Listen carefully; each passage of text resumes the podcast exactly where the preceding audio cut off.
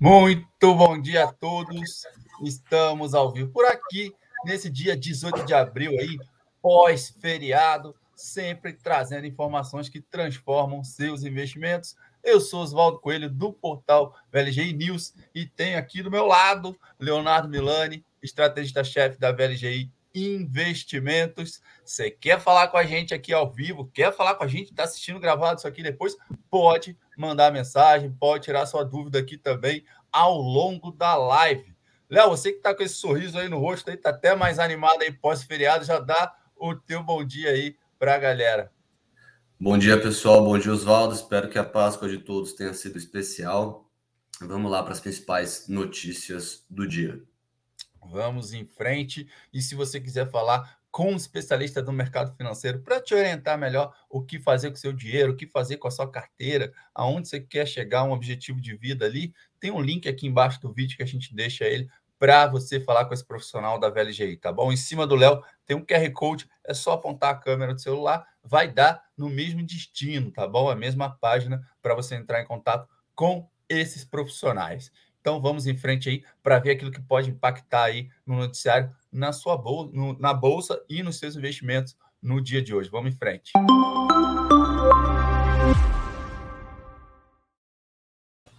Léo, é, parece que a China vendeu bastante ovo de Páscoa, hein?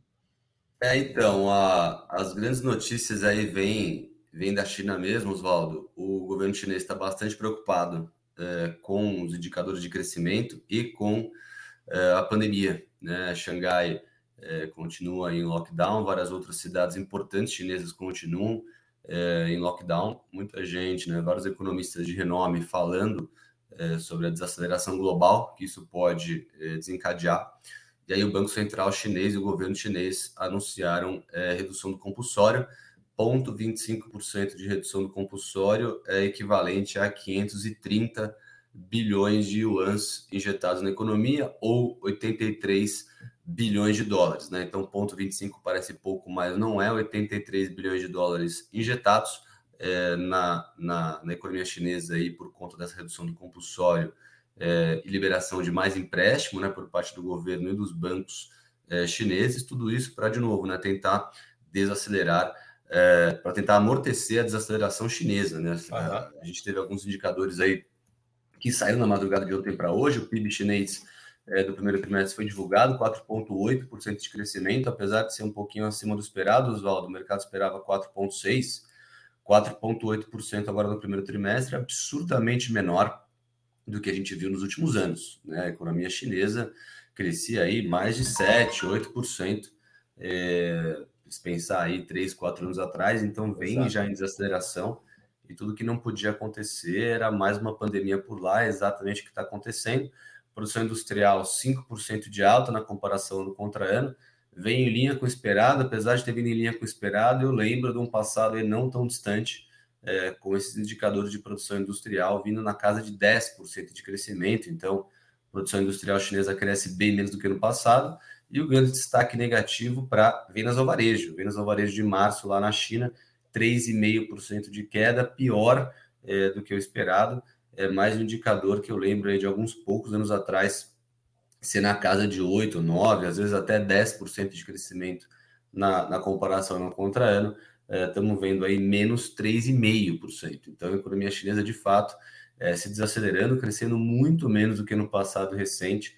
Tudo que não podia acontecer era essa pandemia, agora está se alastrando ainda mais lockdown segue bem forte por lá, Oswaldo, e o Banco Central chinês está preocupado, né? O governo chinês está preocupado, está reduzindo o compulsório, é, muito provavelmente vai acabar extrapolando para a economia global, né? Muito provavelmente vai impactar o crescimento global é, também. Né? Me parece que é, é inevitável isso. É, mais um motivo aí para a gente ficar de boia no raso, né? Mais um motivo para a gente ser bastante conservador aí com os ativos de risco retorno mais alto como no caso Bolsa, né? Commodities estavam sendo um grande porto seguro é, para as ações de Bolsa, né? Commodities e bancos aqui no Brasil são as melhores performances no ano, especificamente commodities, cuidado, né? Essa aqui é a nossa mensagem. O preço de commodity é muito ancorado aí em crescimento econômico chinês e a gente está vendo aí é, grandes sinais de desaceleração. Lá nos Estados Unidos, Oswaldo, a gente tem a temporada de resultados. É, Bank of America divulgou agora de manhã lucro e crescimento de receita acima é, do esperado pelo mercado. IBM, Procter Gamble, Johnson Johnson e outras empresas divulgarão é, durante essa semana. Não teve nenhuma grande é, notícia referente a Brasil. É, o IGP-10, eu acho que foi a principal notícia hoje, veio bem acima do esperado, 2,30% de alta no IGP-10 de abril, então mais um indicador é, de inflação que segue incomodando aqui, Oswaldo. E eu acho que no ambiente corporativo, a principal notícia aqui relacionada à Exetec, a Exetec se junta aí é, a outras empresas, né, como no caso Cirela, divulgando aí crescimento de vendas no primeiro trimestre, né, um dado bem contra-intuitivo, né, como já como tinha acontecido com Cirela na semana passada, que tinha divulgado crescimento forte aí das suas vendas, 27% de crescimento, Exetec agora apresenta 36% de crescimento nas vendas deste primeiro trimestre contra o primeiro trimestre do ano passado. É, são as prévias operacionais aqui no Brasil, Oswaldo, que é, vão dando tom aí do começo da nossa temporada de resultados, assim como está acontecendo lá nos Estados Unidos. A gente também terá é, o início da nossa temporada de resultados agora é, referente ao, ao, primeiro trimestre, né? Começa aí a divulgação mais forte no final desse mês de abril e principalmente é, durante o mês de maio. Beleza, Léo? Já tem gente participando aqui. Daqui a pouco eu jogo a pergunta na tela, a gente vai responder. Então fica atento aqui, segue aqui com a gente para poder ter a sua resposta. Mas eu queria só aproveitar e pegar um gancho num, num dado que você colocou na tela aí na questão do PIB chinês, tá, no crescimento, na, desexa, na desaceleração uh, da economia chinesa, Léo, porque a gente tem a nossa economia, como você colocou, muito interligada, muito conectada a China, né, que é nosso principal parceiro econômico. E por que eu quero fazer esse link, Léo? Porque eu estava lendo nesse feriado sobre as previsões ali de profissionais do mercado financeiro quanto à possibilidade do fim da nossa alta de juros por aqui. E aí a gente pode chegar ali na casa dos 13% da Selic em junho e tal. Tem várias previsões nesse sentido. E pode ser o pico desse nosso ciclo de aperto aqui que a gente está desde março do ano passado. Então, você que é um cara antenado, Léo, é o rei das planilhas de dados, conta aqui para mim e para os nossos seguidores. Não está na hora de ficar de olho. Você está falando dessa questão da China, que, poxa, pode afetar a questão das commodities aqui no Brasil e tal. Então, não está na hora aqui dos nossos seguidores começarem a ficar de olho ali em algumas outras ações fora das, né, que não são tão ligadas a essa dependência de commodity, exportação chinesa e tal, é. É, porque foram muito amassadas. Então, se a gente tiver ali agora a possibilidade de uma queda é, visível né, da taxa da Selic mais para frente, mais para o final do ano, virada do ano, isso já não começa a ser precificado ali na nossa bolsa? É, essa, né, essa é a pergunta de um milhão de dólares que o mercado se faz todos os dias. Né? Já está na hora de fazer essa rotação para fora de commodities e para fora de bancos para comprar as empresas voltadas para a economia doméstica, né, que de uhum. fato estão bastante baratas, né? A gente aqui na VLG também se pergunta sobre isso diariamente, né? É, eu acho que é mais importante do que isso, Oswaldo, é manter uma posição pequena em bolsa. Né? Eu acho que o maior risco aqui é errar o tamanho é, da sua posição em bolsa, uma vez que está tudo dando errado momentaneamente para renda variável. Né? A gente tem a economia brasileira que está ainda capengando em relação ao crescimento, os indicadores de inflação ainda não apresentaram nenhum alívio, né? É, e a gente tem uns juros altos é, por mais tempo. Então, isso prejudica muito aí a dinâmica dos domésticos. E, por outro lado, tem todo esse, esse fluxo de notícia lá de fora, é, vindo da China, que pode prejudicar as commodities que estão na lua. Né? Muito provavelmente o preço de commodities está sendo alimentado ainda por conta dessas tensões aí de, é, de Rússia e Ucrânia, né? e por todo esse, esse déficit de é, produção, de oferta né? global é, da produção das principais commodities, né? Então, é, não sei, né? Sendo bem objetivo, eu acho que o que eu, o que eu sei, né? O que eu tenho muita convicção é o que, eu, que a gente passa aqui para os clientes na VLGI, né? É, seja conservador, tome decisões uhum. é, conservadoras em relação ao seu patrimônio, como, por exemplo, se aproveitar das taxas de renda fixa. Tanto a renda Sim. fixa aqui em reais, pagando 14%, 15% ao ano, eu acho que não dá para ignorar. Título em dólar, né, título de renda fixa em dólar, pagando 7, 8% ao ano em dólar. Então, acho que esses dois calls, né, essas duas sugestões de investimento são bem mais óbvias, bem mais diretas. É, mais seguras. Mais seguras, uma probabilidade de acerto bem maior.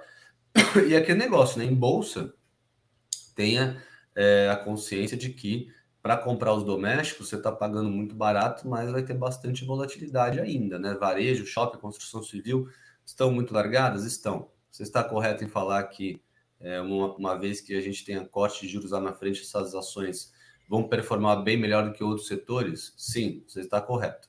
Está pintando, né? Um corte de juros agora no curto prazo? Não está, pelo contrário, Sim. né? Estamos vendo aí é, um incômodo ainda maior por conta da inflação. Até o próprio presidente do Banco Central já saiu na semana passada falando que a inflação de março foi bem acima do que ele estava esperando. Então, legal, acho que tem que se aproveitar da bolsa que está barata, aí sendo o objetivo na, na resposta, né? Sim, uhum. tem que se aproveitar da bolsa que está barata, sim, tem que tomar cuidado com commodities, sim, as empresas domésticas estão absurdamente baratas, vá com calma, né? Você que é um investidor, vá com calma, compre aos poucos, não tenha pressa. Meses como março, agora, meses péssimos para compra, meses agora como abril, que tudo derreteu, ótimo para você colocar o pezinho vá devagar, né? Compre aos poucos, não compre tudo de uma vez, volatilidade deve seguir gigantesca ainda daqui para frente.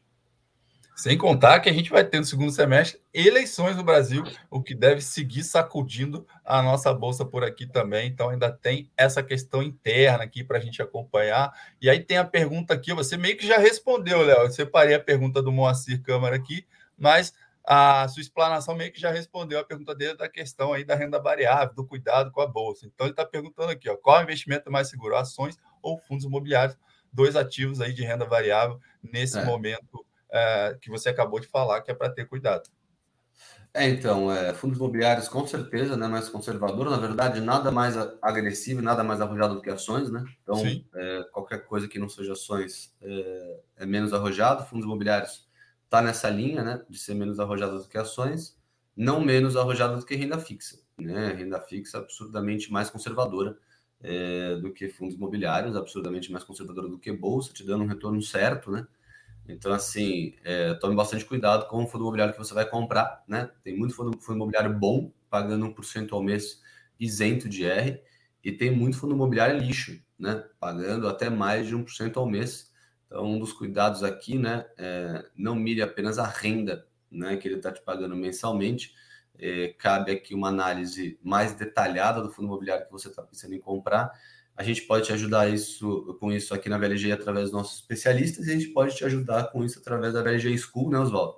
Teremos aí lançamento de curso de avaliação de fundos imobiliários, né? Exatamente. E aí quem assiste a gente vai poder é, através do curso, tomar uma decisão mais confortável em relação a quais são os melhores fundos imobiliários. Então, é, sim, os fundos imobiliários estão baratos, é, cuidado, né? apesar de eles serem menos agressivos é, do que ações, eles são mais agressivos do que renda fixa, e a renda fixa está pagando 1% ao mês, um pouquinho mais, né? Então, cuidado aí, tem que ter um ótimo motivo para comprar fundos imobiliários. Então, Moacir, está dada aí a resposta de forma bem completa para você. E aí eu lembrei um dado aqui, Moacir, você pode voltar, inclusive, se eu não me engano, semana que vem, semana que vem, semana passada, na quarta-feira, se eu não me engano, uh, no qual uh, participou o Juan Guilherme aqui com a gente, e aí a gente falou sobre isso, tá? Teve uma pergunta lá na live, Juan, que mandaram perguntando qual seria, quais seriam os melhores fundos nesse momento para estar tá entrando ali, para começar a investir nessa categoria. E ele respondeu, Moacir. Então, vai lá, volta nessa live da semana passada, que tem, foi a última que ele participou aqui com a gente, que tem uma resposta bem direta sobre isso também, pode te ajudar aí nessa orientação. Fica a dica também com relação aos fundos imobiliários aí. Como o Léo falou, a gente está investindo aí para ajudar você da melhor maneira na parte educacional também. Então, a gente vai ter novidades em breve. Já temos alguns cursos na nossa plataforma, mas teremos muito mais esse mês aí em breve. E aí eu já queria jogar, aproveitando essa parte educacional, Léo, já que respondemos a pergunta do Moacir, tem uma outra perguntinha aqui, falando que é uma coisa, um passo anterior, eu diria assim, para quem quer começar a investir, Deixa eu jogar ela na tela aqui, que faz sentido é, compartilhar, porque pode ser uma dúvida de várias pessoas que nos acompanham. É o seguinte: tem aqui a perguntinha que a gente recebeu lá no nosso canal aqui no YouTube, ó. Laelson Melo. Oi, eu usei Tesouro Direto para montar minha reserva de emergência. Então, acho que isso aí é uma informação legal para a gente falar aqui, Léo, justamente para quem quer entrar nessa parte do educacional e aprender com a gente e seguir investindo melhor. Esse seria o primeiro passo, né, Léo? Tipo, organizar as finanças e montar ali a sua reserva de emergência. Então, o que o Lael está falando ali pode ser de utilidade para quem assiste esse nosso programa aqui também. É, com certeza, a reserva de emergência é, é, um dos primeiros passos aí na, no mundo dos investidores, né, no mundo dos investimentos, no mundo da, do atingimento né, da sua independência financeira. Eu diria que o, o passo inicial é poupar mais do que gastar. Né? Você tem uma renda, você poupa mais do que você gasta, esse é o primeiro passo. Sem esse primeiro passo, você não chega a lugar nenhum. Né? Se você não tiver uma renda, né, se você não tiver é, uma renda do seu trabalho, ou caso você tenha essa renda, mas não consiga poupar nada, né? Uma coisa ou outra, é, você não vai chegar em lugar nenhum. Uma vez que você tenha uma renda e consiga poupar é, mais do que gastar, qualquer montante que seja, ótimo. Comece a construir a sua reserva de emergência, faça exatamente igual a ele. Use o Tesouro Direto, por exemplo, absurdamente conservador, é, né? Um investimento absurdamente conservador para ser a sua reserva de emergência. Sim. Já tenho lá a minha reserva de emergência, é, cinco, seis, sete meses, né? Do que eu gasto mensalmente já está lá aplicado no Tesouro, no Tesouro Selic, por exemplo, num fundo DI ou num CDB de liquidez diária, né? Já cons consegui construir essa reserva de emergência. Essa reserva de emergência já é deste tamanho que eu estou falando, né? Seis a sete meses de é, tudo que eu gasto é, por mês, né? Se eu perco o emprego, eu consigo ficar seis a sete meses vivendo da minha reserva de emergência? Ótimo, né? Então, parabéns, né? Vamos para o passo 3, que é começar a investir o excedente em é, ativos de risco retorno um pouco maior do que esses títulos de renda fixa da reserva de emergência. Né? Então, primeiro passo, poupar. Né? Primeiro passo, ter uma renda. Segundo passo, poupar mais né, do que gastar para você poder economizar uma parte dessa renda. É, terceiro passo, botar essa economia para render é, num fundo DI, num CDB de liquidez diária ou no próprio Tesouro Selic, construir é, a sua reserva de emergência sua reserva de emergência chegou de um tamanho equivalente a seis, sete meses do quanto você gasta mensalmente, ótimo. Vamos partir para outros investimentos agora é, de risco retorno aí mais atrativos do que os títulos de renda fixa da reserva de emergência.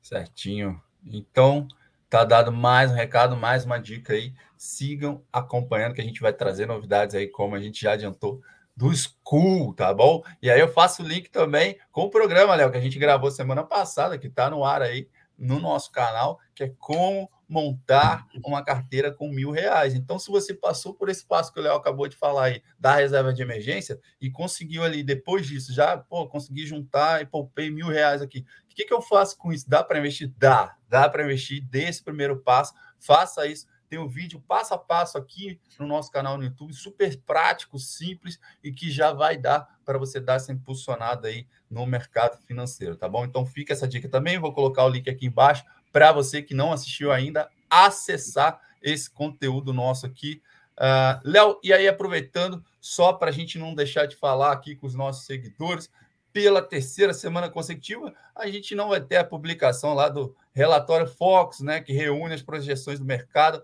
pros, ali com os principais indicadores da economia e os indicadores também é, econômicos de fluxo cambial também não serão publicados na próxima quarta-feira, como de costume. Então, toda segunda-feira, para quem acompanha a gente aqui, inclusive o Honorato, que é outro economista aqui que é da VLGI, que é, participa com a gente às segundas-feiras, ele não tem aparecido porque ele comenta justamente o Boletim Focus. Então, a gente não está tendo isso, porque, Léo, a greve dos servidores aí do Banco Central continua. Então a gente segue por aqui também sem trazer para as nossas lives aqui esses dados, beleza?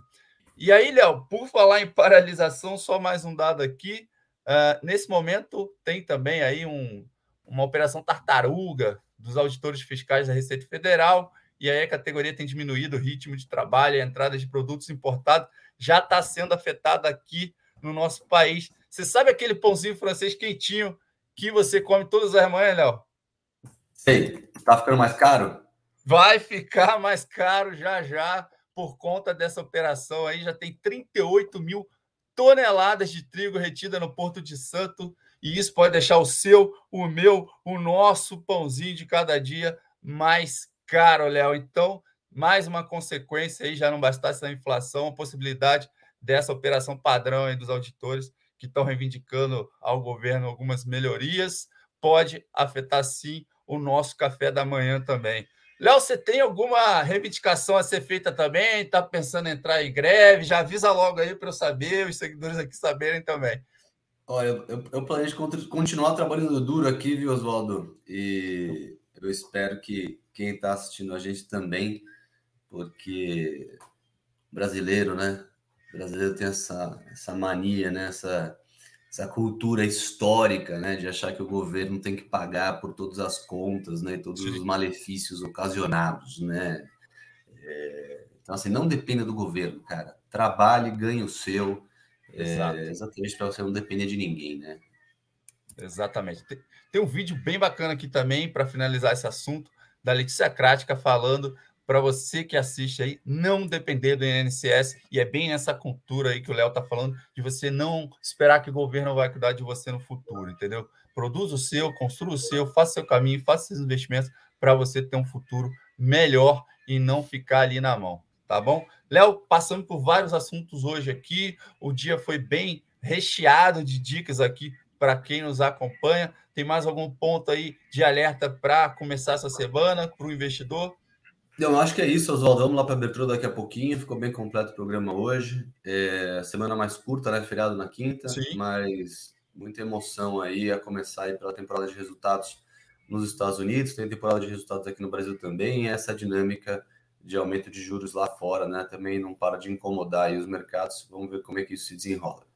Exatamente. E para você que seguiu com a gente até aqui, um muito obrigado mais uma vez. Tá na tela aí, ó, o nosso site. Se acabou a live aqui, vai lá no nosso site para você se informar melhor de assuntos que a gente comentou aqui hoje, nessa manhã, e outros que não entraram aqui na pauta, mas estão lá no site news.vlgi.com.br e também você pode seguir a gente pelas redes sociais no arroba VLGI News.